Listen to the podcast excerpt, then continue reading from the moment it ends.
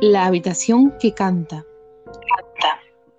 Estoy solo, en el cuarto donde voy a dormir en casa de Y quiero aprovechar para escribir en mi cuaderno de campo todo lo que espero que pase esta noche. Mi padre me regalaba estos cuadernos para que anotaran ellos las maravillas de la naturaleza, pero he decidido dedicar esas páginas a contar mi vida, que me entretiene mucho más. Por primera vez en mis 11 años me encuentro alejado de, mis padres, que se han ido a la Patagonia, y me han dejado con la tía Herminia, que es la hermana de mi abuelo materno. Y ahora viene lo más excitante. En esta casa hay un palacio, hay una habitación embrujada. Para darnos una idea de lo que va la cosa, voy a poner aquí una conversación entre mi mamá y yo. Pero mami, ¿de verdad hay fantasmas en la casa de la tía Herminia? En la casa no, Charlie, solo en una habitación. ¿Los has visto alguna vez? Yo no. Hace muchos años que nadie los ve, pero los he oído y no me gustó para nada escucharles. ¿Y qué te decían? No decían nada, solo, solo cantaban. Una especie de coro. Se te metía en la cabeza y casi te volvía loco. Cuando empezaban, nuestros abuelos nos ponían los abrigos y nos sacaban a dormir, a dormir fuera al parador. ¿Los del parador sabían por qué os ibais? Claro, Charlie. Todo el mundo sabía lo de los fantasmas cantores. Llevan en la, casa de dos años o más. Cuéntame la historia, mami. Cómo llegaron a la casa y por qué se quedaron. Bueno, todas esas cosas. No sé por qué. Cuando mi abuelo compró la casa, ya lleva mucho tiempo deshabitada, pero ya se hablaba de aquella habitación cantora. Él decía que todo eso eran tonterías nuestras, y la primera vez que oyó las voces, mandó a que tiraran una el, el, muy iluso creía que ese horrible sonido lo producía el aire al entrar por la chimenea.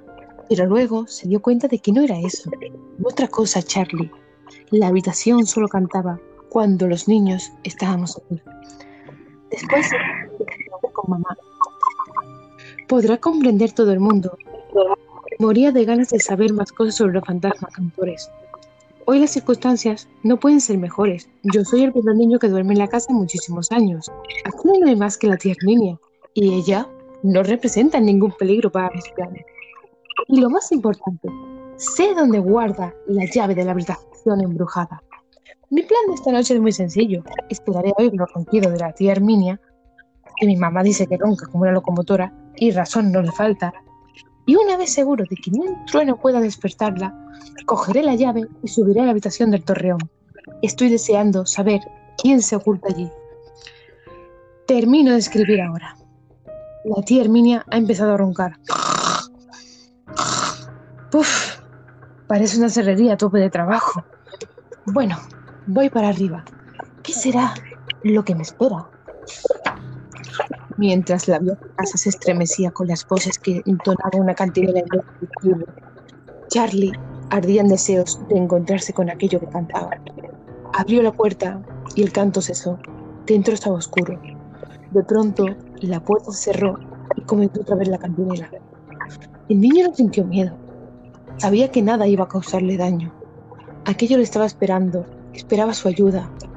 Comenzó a distinguir unas palabras entre los cánticos. Niño, has venido. Estamos esperándote. ¿Quiénes sois? ¿Por qué me esperabais? Estamos tan solos. Por eso, por eso cantamos siempre. Una vocecilla muy finita se hizo oír entre las demás. Soy Marcela, tengo cuatro años y hace mucho que me quedé sola. Nadie quiere venir aquí. Hace frío y estoy tan cansada. Por favor, os lo pido, decidme qué puedo hacer yo. La voz que se escuchaba ahora era la de, un adolescente. Somos solo niños y estamos muy solos. Cantamos para hacernos compañía. ¿Tú no cantas para evitar la soledad? Nos quedamos sin papás y no podemos volver con ellos. Nadie ha venido aquí desde entonces y nosotros no sabemos a dónde ir. Tras estas palabras, en medio de la oscuridad, comenzó a vislumbrarse una luminosidad verdosa que alumbró la habitación. Parecía salir del cuerpo de los niños que llenaban la estancia. Estaban pálidos y delgados, vestidos con, con ropajes de distintas épocas, unos humildes y otros que aún conservaban su antiguo esplendor. Miraban con ojos de expectación al visitante en pijama. Pero, ¿por qué estáis aquí? Aquí precisamente. Dos pequeños fantasmas se adelantaron. Se notaban que eran mellizos. Nuestro papá mandó hacer esta casa para nuestra madre. Nosotros nacimos aquí. Un día se fueron sin despedirse y todavía estamos esperándoles. Nos quedamos dormidos, teníamos mucho frío y cuando nos despertábamos estábamos en un lugar desconocido, oscuro y frío, que no era nuestro. Por eso volvimos. ¿Tú sabes dónde están mis papás? ¿Los, ¿Los conoces? El adolescente que había hablado al principio se dirigió al niño. ¿Y los míos? ¿Sabes algo de los míos? Mis recuerdos son, son tan confusos. Era verano, viajábamos, tuvimos un accidente. Alguien me recogió y cuando pregunté por mis padres me dijeron que pronto vendrían a por mí. Me dormí tranquilo, pero ellos nunca volvieron. No me han encontrado y yo no sé, y yo no sé qué les ocurrió. Vagué por ahí hasta que supe que había otros niños como yo, niños solitarios, que cantaban para hacer compañía. Han pasado algunos años y he encontrado una nueva utilidad para mis cuadernos de campo. En la casa, que hoy es de mis padres, nos reunimos varios jóvenes. Hemos decidido investigar el paradero de los de niños, que ni siquiera saben que han muerto. Solo quieren que alguien les diga qué fue de ellos, su destino, o si aún son felices juntos. Entonces, por fin descansan en paz. Les estamos ayudando a conocer su historia y ahora a veces la habitación canta, canta, pero de alegría.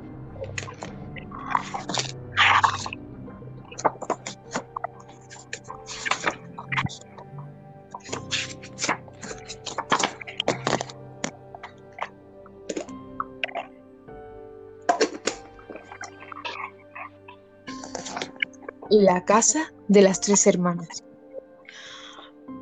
Bien, ahora mis queridos alumnos, vamos a continuar con la lección del viernes. Vamos con la leyenda de la antigüedad. ¿Alguien ha leído algo sobre este tema? Yo he leído la historia de las gólgonas, que la hermana mayor se llamaba Medusa. Es una historia de lo más, ¿cómo diría? Fuerte que te pasas. A ver, Ignacio, graciosillo, Cuéntanoslo a todos. Pues, eran tres hermanas muchísimas que con solo mirar a la gente las convertían en piedra.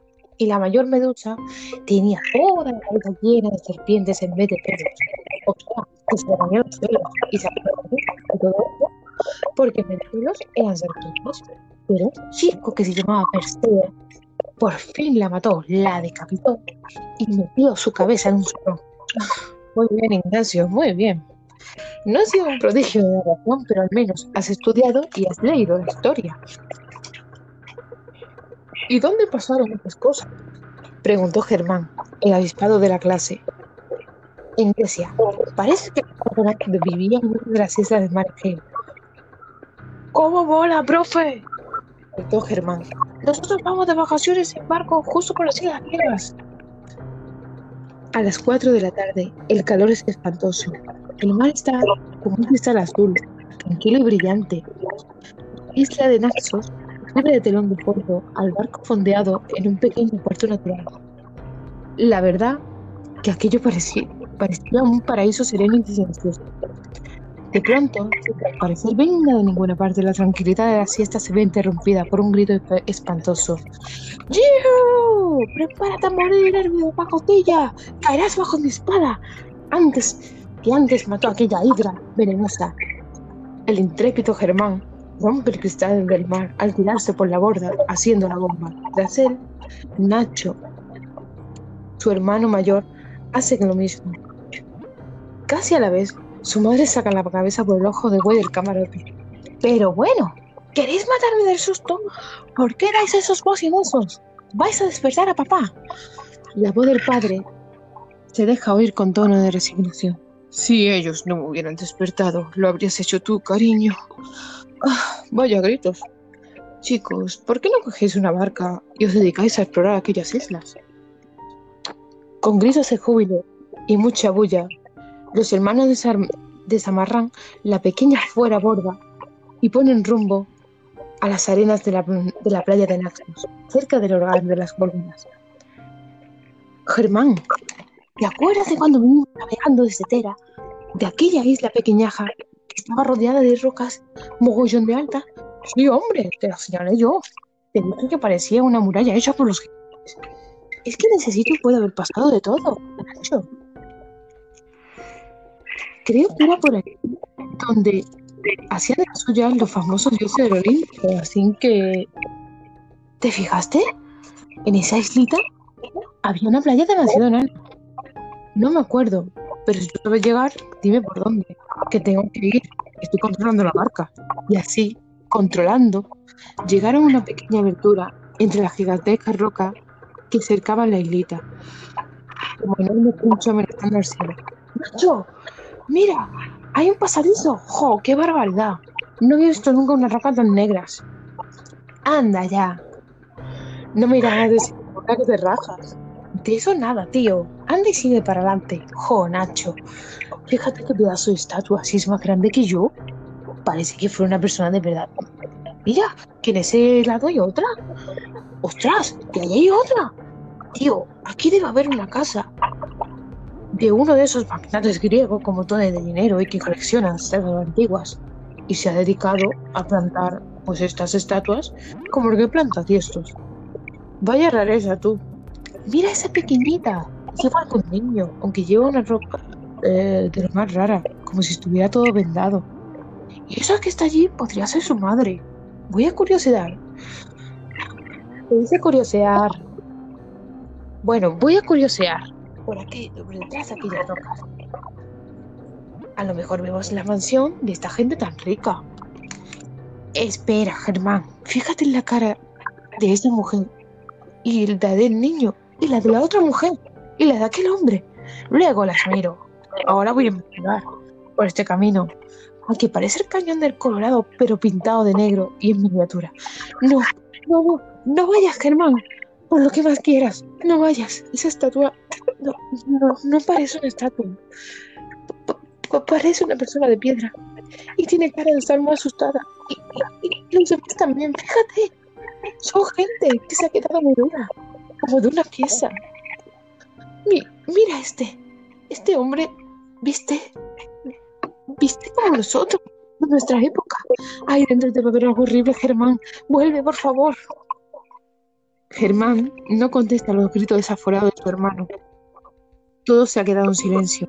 A los oídos de Nando llegan los oídos sibilando, como los de una serpiente. Como si un reptil estuviera avanzando hacia su posición.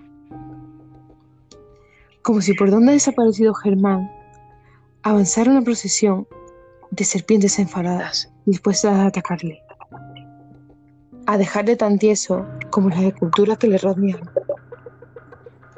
La desaparición de Germán y Nacho se hizo correr por el, bar- por el barco en el que se encontraban sus padres.